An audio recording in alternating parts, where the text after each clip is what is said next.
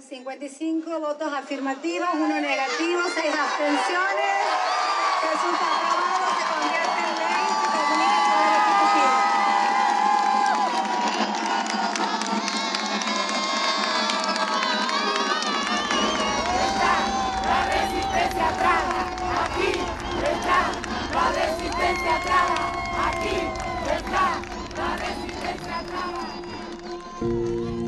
En la tarde del jueves 22 de junio, la Cámara de Senadores y Senadoras de la Nación convirtió en ley el proyecto de promoción del acceso al empleo formal para personas travestis, transexuales y transgénero Diana Zacayán Loana Berkins.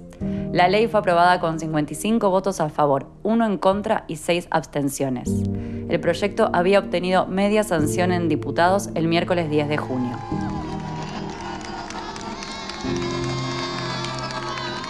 Esta es una conquista histórica, producto de años de lucha y furia travesti trans. Como pueden escuchar, en las inmediaciones del Congreso se celebró con mucha alegría. Y no es para menos, porque actualmente entre el 80 y el 90% de la población travesti trans nunca accedió a un empleo formal. Esto se traduce también en que más del 80% no puede acceder a una obra social ni contar con aportes jubilatorios derechos básicos que son reconocidos como derechos humanos y que para la comunidad travesti trans no estuvieron presentes hasta ahora. En este episodio conocemos las historias de Catriel, Delfina y Cheku, que cuentan sobre sus primeros trabajos formales, cómo transformaron sus vidas, cuáles son sus deseos laborales y reflexionan sobre la importancia de esta ley. Mi nombre es Anuka Fuchs y les doy la bienvenida a un nuevo episodio de Muy en Una. En septiembre del año pasado, a través del decreto 721, el presidente de la Nación, Alberto Fernández, había establecido el cupo laboral travesti trans en el sector público, que garantiza un mínimo del 1% de la totalidad de cargos y contratos para personas travestis, transexuales y transgénero. Esta ley recientemente aprobada, además de establecer este cupo mínimo del 1% en los tres poderes del Estado, los ministerios públicos, los organismos descentralizados o autárquicos, los entes públicos no estatales, las empresas y sociedades del Estado y en todas las modalidades de contratación, dispone distintas medidas de acción positiva.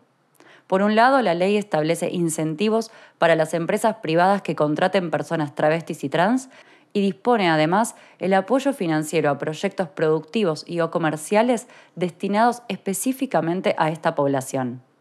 Catriel Dubó tiene 24 años. Hace tres vino de Corrientes a vivir a Buenos Aires, donde empezó su transición social como varón trans. En abril de este año, Catriel comenzó a trabajar como diseñador gráfico en la Cámara de Diputados y Diputadas de la Nación. Recuerdo que el 31 de marzo, el Día de la Visibilidad Trans, se había firmado mi designación. O sea, mi ingreso ya era efectivo.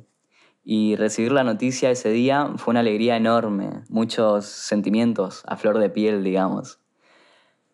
Y me enteré de que podía enviar mi currículum a la Cámara de Diputados por medio de un compañero del instituto donde yo estudio. Es una persona trans también. Le, le comenté que tenía mi currículum armado, si podía darme una mano para ver si estaba todo bien. Y me respondió con la mejor, me pasó un par de tips que me sirvieron mucho y también me recomendó un par de mails a donde podía mandar eh, mi currículum. Y, y, ahí estaba entre esos el de la Cámara de Diputados. Bueno, lo mandé y a la semana me estaban llamando de la Cámara porque habían visto mi currículum y, y ahí empecé con, con, las entrevistas. Para mí, haber entrado a la Cámara de Diputadas y Diputados como diseñador gráfico, para mí eso es más que un sueño cumplido es un espacio de trabajo que me gustaría mantener en el futuro, pero, pero bueno, también sueño con, con ser docente, es una tarea pendiente que tengo y, y, ojalá en unos años me encuentre también habitando aulas y, disfrutando de, de lo que realmente siempre quise hacer. Delfina Acosta tiene 26 es referente trans, activista feminista y licenciada en Comunicación Social por la Universidad Nacional de Salta. Desde hace unos meses forma parte del equipo de comunicación de la ciudad de Orán, donde hace la prensa de los servicios públicos. Orán, donde vive y trabaja Delfina, es uno de los siete municipios salteños que aprobaron el decreto presidencial. Y así es un poco, poco mis días, digamos, ¿no? Eh, a la mañana saliendo a la calle, porque bueno, hago la parte de prensa en, las, en la Secretaría de Servicios Públicos y inevitablemente tengo que estar atrás de las máquinas viales, atrás de las cuadrillas de alumbrado público, atrás de los jardineros, atrás de los camiones de recolección de residuos y trayendo toda la información para que la ciudad se entere de en dónde estamos trabajando, ¿no? Eh, eso me ha generado un rápido contacto y un lindo contacto con los vecinos, con las vecinas y con los trabajadores. Pero la rutina de trabajo de Delfina no termina ahí. Empieza bien temprano a la mañana tipo 6 y vuelve a su casa a las 10 de la noche. Y spoiler alert, no descansa los fines de semana. Eh, y después, desde las 4 de la tarde en adelante, eh, trabajo dentro de un CAC, que, son, que es una casa de acompañamiento, que es un dispositivo, digamos, que, que se encuentra dentro de Cedronar. Eh, que este es uno de los de, lo, de, uno de mis, de mis actuales trabajos más importantes para mí, digamos, ¿no? Eh, aquí trabajo ya hace dos años más o menos eh, dentro de la Misión San Francisco, que es una comunidad guaraní, aba guaraní, que, que está dentro de, de, la ciudad de Pichanal. Pichanal queda más o menos a 45 minutos, una hora de, de Orán, que es donde yo vivo, digamos, ¿no? Entonces, acá lo que hago con, con el CAC, con la Cedronar, es eh, arrancar una serie de talleres, hacer acompañamiento, digamos, a personas que, que se encuentran en consumo problemático y trabajar, digamos, desde ese lugar, pero también desde la, desde la perspectiva de género, eh, dentro de la misión, digamos, ¿no? dentro de la comunidad. Eh, y después, por otro lado, eh, los fines de semana, hago radio. A sus 37 años, Cecilia Checu Romero consiguió su primer trabajo formal. En abril empezó a trabajar en la Agencia Territorial de Córdoba, la primera entidad pública de la provincia en dar cumplimiento al decreto. Como una gran parte de los argentines, hoy su trabajo es fundamentalmente virtual. Ella es militante feminista y forma parte de la Asamblea Travesti Trans de Córdoba. Mi día de trabajo es un día eh, común, como eh, cualquier día laboral. Eh, justamente en esta pandemia estamos haciendo todo virtual, es decir, de nuestros hogares. Así que es un, fue todo como un aprendizaje, tuve que aprender a utilizar plataformas web, así aprendí a utilizar muchas cosas que eh, tenía noción, pero había herramientas informáticas que no, no, no, no lo manejaba y tuve que empezar a manejarlo. Contemos un poco. Argentina es pionera en este tipo de legislación. La Ley de Identidad de Género, que fue sancionada en nuestro país en 2012, es una normativa de vanguardia a nivel internacional, que despatologiza y visibiliza la identidad trans en todas sus etapas, tanto en la adultez como en la infancia. En la práctica, a pesar de la ley, las personas travestis trans todavía continúan siendo expulsadas de sus hogares y sin poder tener acceso a derechos básicos como educación, salud, vivienda y empleo formal. ¿Cómo fue para Checu, Catriel y Delfina soñar con una profesión, una carrera o un trabajo en sus infancias? Cuando era chica eh, siempre me gustó eh, trabajar eh, en atención al público. Siempre me gustó eh, estar con, en el otro. Y nunca pensé de trabajar en, en, una, en, un, organismo manipulando políticas públicas. Nunca pensé, pero siempre me gustó estar trabajando eh, atendiendo, eh, charlando con la gente, hablando con la gente. Siempre me gustó, siempre. Eh, me hubiera gustado, mi trabajo, me hubiera, me hubiera, gustado trabajar en Banco Nación. A los 12 años descubrí que existía una carrera llamada diseño gráfico y supe que era eso lo que quería estudiar y a lo que me quería dedicar.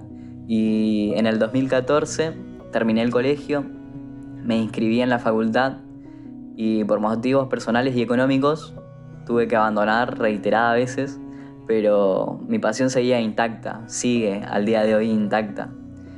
Yo soy de Corrientes y cruzaba todos los días a la provincia del Chaco a estudiar. Para mí era un gasto que no podía mantenerlo solo. Y en 2018, después de, darme cuenta que había abandonado tres años consecutivos la facultad, me quedé sin trabajo y decidí mudarme a Capital Federal, como, como suele suceder que los que somos de otras provincias nos mudamos a la gran capital con una mochila llena de esperanzas y sueños por cumplir. Bueno, ese año llegué a Capital Federal, me inscribí en el CBC y lo abandoné.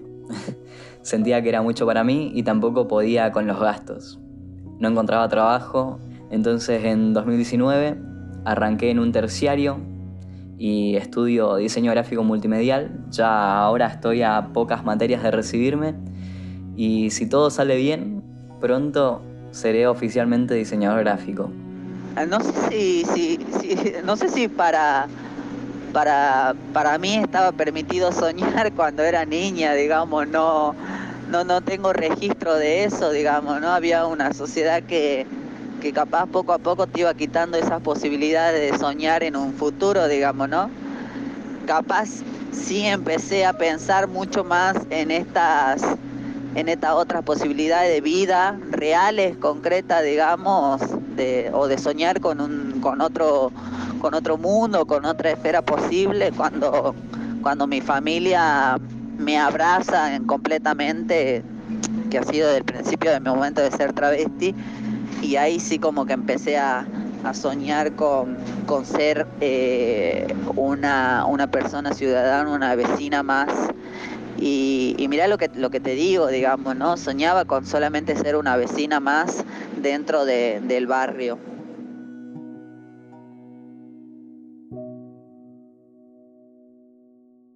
María Pía Ceballos es activista, militante, travesti trans afroindígena salteña y en mayo del 2020 asumió el cargo de coordinadora de promoción de empleo para las personas travestis, transexuales y transgénero del Ministerio de las Mujeres, Género y Diversidad. Le preguntamos a María Pía cómo influye que personas travestis trans estén ocupando espacios donde se toman decisiones que involucran a esta población, teniendo en cuenta que históricamente se han pensado las políticas públicas y las leyes desde una mirada cisnormada. Que es desde allí donde se pueden pensar políticas públicas que busquen transformar las estructuras del Estado, que busquen transformar a nuestra sociedad, que busquen modificar la cultura que tiene que ver con una cultura arraigada en ese patriarcado que nos oprime, que, que, nos explota y que también nos mata. Creo que hay un súper compromiso allí firme de cada una de las activistas y militantes que además asumen un compromiso llevando adelante una responsabilidad dentro de un área, dentro de una coordinación, dentro de una secretaría, dentro de espacios donde se construyen políticas públicas desde una mirada donde no no es ajena la, construcción de esa política pública, sino que muchas compañeras travestis y trans, y diría que todas las que están en diferentes espacios, eh, conocen cuál es la realidad y la trama y la historia que tiene que ver con nuestras biografías, que tiene que ver con nuestras memorias, con nuestras luchas, con nuestras resistencias, con todavía todo lo que aún falta para reparar nuestras vidas frente a tanto daño, ¿no? de esas violencias estructurales que hablamos, se necesitan respuestas estructurales. Violencias estructurales y derechos básicos negados. María Pía Ceballos habla de las transformaciones en las estructuras del Estado y en la sociedad. Nos interesó saber cuáles son los cambios que generó en las vidas de Checu, Catriel y Delfina tener un empleo formal. Y las transformaciones que me trajo a mí este trabajo es de, poder organizar mi vida, de no estar sobresaltada en términos económicos, de, estar pensando cómo eh, pago no sé, eh, la luz el mes que viene, o cómo pago el agua el mes que viene, cómo como, cómo vivo, con qué, cómo hago para comprarme, no sé, una ropa. Eh, entonces, más allá que mi sueldo no es altísimo, pero es un sueldo eh, y estás registrado, que vos tenés aporte, que tenés obra social. Eh, entonces te viene como una calma a toda esa tempestad todo esa, eh, ese, barullo que tenía de vida eh, en lo económico, en lo financiero, en, en términos, en términos, no sé, de vida personal, de, de, estar pendientes de cómo generar dinero a través de, no sé, de, cualquier cosa para poder resistir y subsistir. Las transformaciones más significativas para mí están asociadas a lo anímico y a la calidad de vida. Tener un empleo formal cambió todo. Me, despierto los lunes con más ganas que nunca. Eh, no sé, pero en fin necesitaba un trabajo para poder sobrevivir también. Esa es la realidad más cruda, digamos. Eh, poder alquilar, tener una cobertura para cualquier inconveniente de salud, poder comer todos los días y y bueno, no sé, disfrutar de las cosas que, puede disfrutar cualquier persona que tiene un sueldo, ¿no? Acceder a un trabajo formal a nosotras las travestis nos cambia rotundamente la vida, digamos, ¿no? Porque nos va empezando a, posicionar desde otro lugar frente a una sociedad que, no tiene las, mismas maneras para, para encontrarse con nosotras, digamos, ¿no? Eh, ya decir yo tengo un laburo te, te, posiciona desde otro lugar, digamos, ¿no? Eh, a mí en lo personal me ha cambiado muchísimo, digamos, desde siempre. Bueno, yo laburo desde muy pendeja, pero desde siempre me ha ayudado un montón para, en principio, poder dar una mano a otros y a otras. Eh, y segundo, como para poder ir teniendo otras posibilidades, digamos, ¿no? Poder acceder a, a otros lugares, a, a otros momentos, a otros procesos, pero digo, eh, un, trabajo, un trabajo formal hoy, digamos, para una persona travesti te salva, te salva la vida.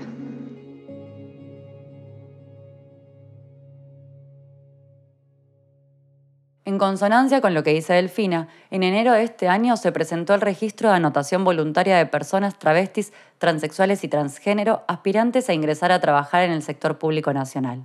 A las pocas semanas ya había más de 4.000 personas de todo el país anotadas en ese registro. María Pía Ceballos habla de la importancia entonces de contar hoy con esta ley